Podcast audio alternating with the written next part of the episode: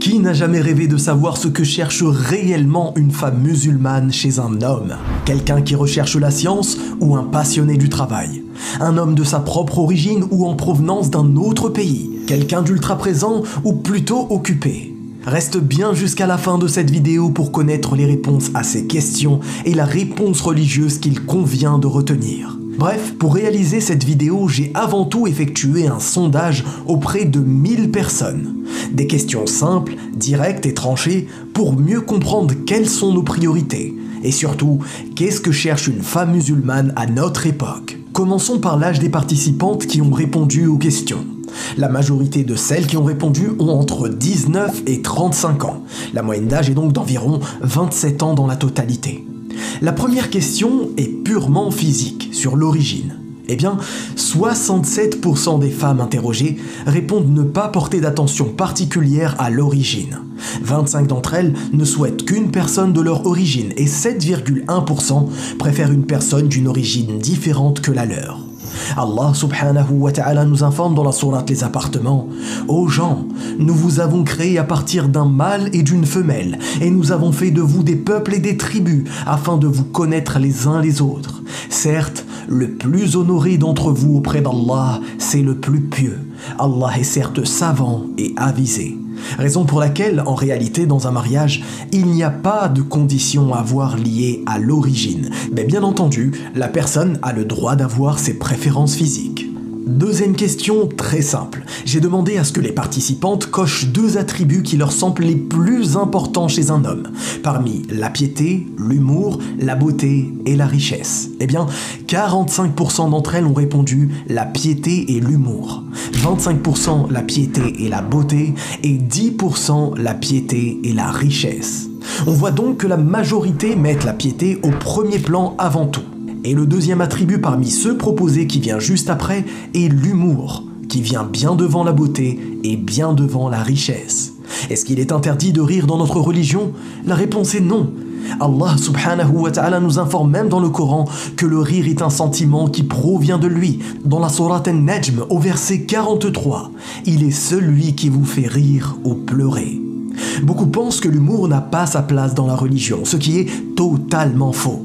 L'islam n'est pas une religion de dureté, bien au contraire. Il n'y a qu'à observer le comportement des plus grands savants pour voir que l'humour est justement une cause de bien. Troisième question, parlons maintenant des études. Eh bien, plus de 60% des femmes qui ont participé à ce sondage n'ont pas de conditions particulières liées au niveau d'études.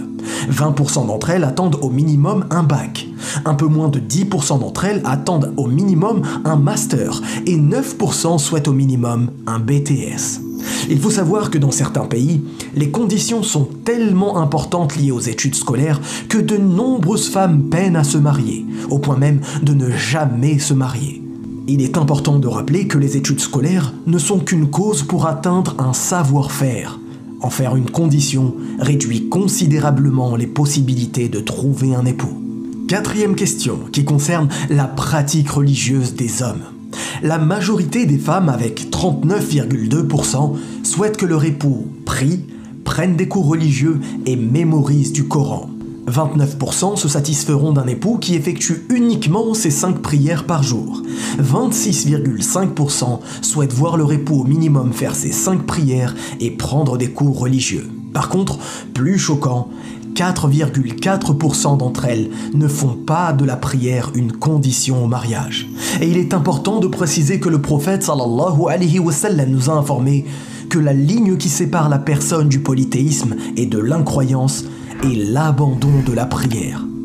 Pour les 4,4% donc, et ce n'est qu'un conseil, je vous conseille vivement de revoir ce critère qui est extrêmement important. Cinquième question qui concerne le caractère de l'homme. Là encore, c'est assez tranché, et on a deux catégories de réponses qui sont loin devant.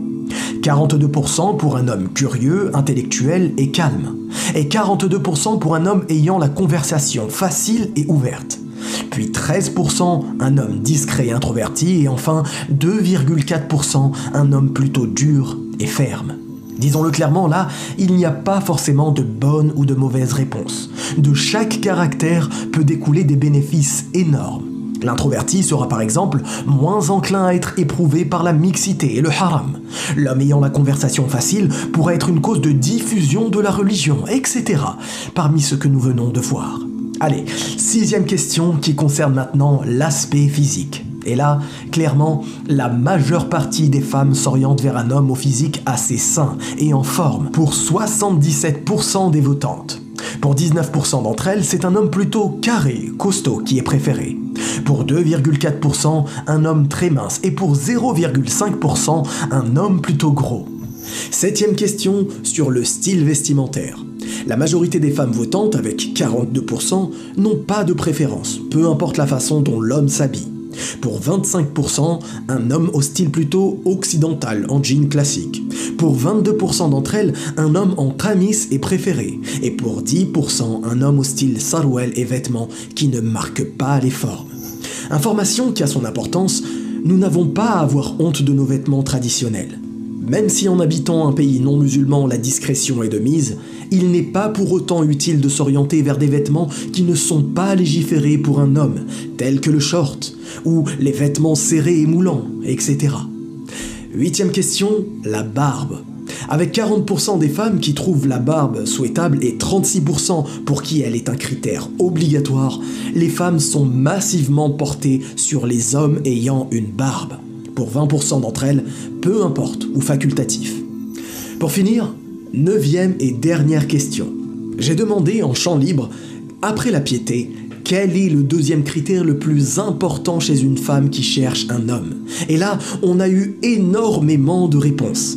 Malgré tout, les réponses les plus récurrentes sont les suivantes. Premièrement, le respect. Deuxièmement, le bon comportement. Troisièmement, la gentillesse. Et quatrièmement, la confiance et la fidélité. Pour résumer, si nous devions faire une moyenne de l'homme idéal attendu par les femmes à notre époque, il s'agirait d'un homme de n'importe quelle origine, pieux avant tout, avec de l'humour, peu importe son niveau d'études, qui prie, prend des cours de religion et des cours de Coran, plutôt curieux, intellectuel et calme, au physique ni trop gros ni trop mince, peu importe la façon dont il s'habille, avec de la barbe et qui a pour valeur en plus de la piété, le respect, le bon comportement, la gentillesse, la confiance et la fidélité. Pour finir, si tu es un homme, tu sais maintenant ce que recherche une femme chez son époux. Mais si tu es une femme, tu te dois de savoir ce que ta religion te conseille de rechercher chez un homme. Et la réponse est assez simple, et elle est renfermée dans la parole du prophète sallallahu alayhi wa sallam lorsqu'il dit S'il se présente à vous celui qui vous a plu par sa religiosité et son comportement, mariez-le. Si vous ne le faites pas, il y aura du trouble sur terre et un horrible ravage. Dernière chose à ajouter, concrétisons notre tawhid en ayant confiance en Allah vis-à-vis de ce qu'il nous réserve. Beaucoup se disent, moi faut que je fréquente pour bien connaître la personne. Mais crois-tu être à l'abri des épreuves en faisant cela? Ne sais-tu pas que les mariages de ce type sont ceux qui comptent le plus de divorces? En plus d'être dans une relation illicite, en empruntant cette voie et cette croyance, tu as pour conviction inconsciente que tu gères mieux et maîtrises mieux les choses qu'Allah. Et ceci représente du shirk dans la seigneurie, car c'est lui qui gère absolument tout, il est le seul créateur, et c'est à lui que tout appartient. En réalité, c'est Allah subhanahu wa ta'ala qui nous éprouve dans nos biens, dans notre santé et dans notre mariage. Celui qui s'en remet à Allah pleinement sait que les épreuves qui lui parviennent font partie du décret d'Allah, des épreuves ayant pour but de nous tester dans notre foi.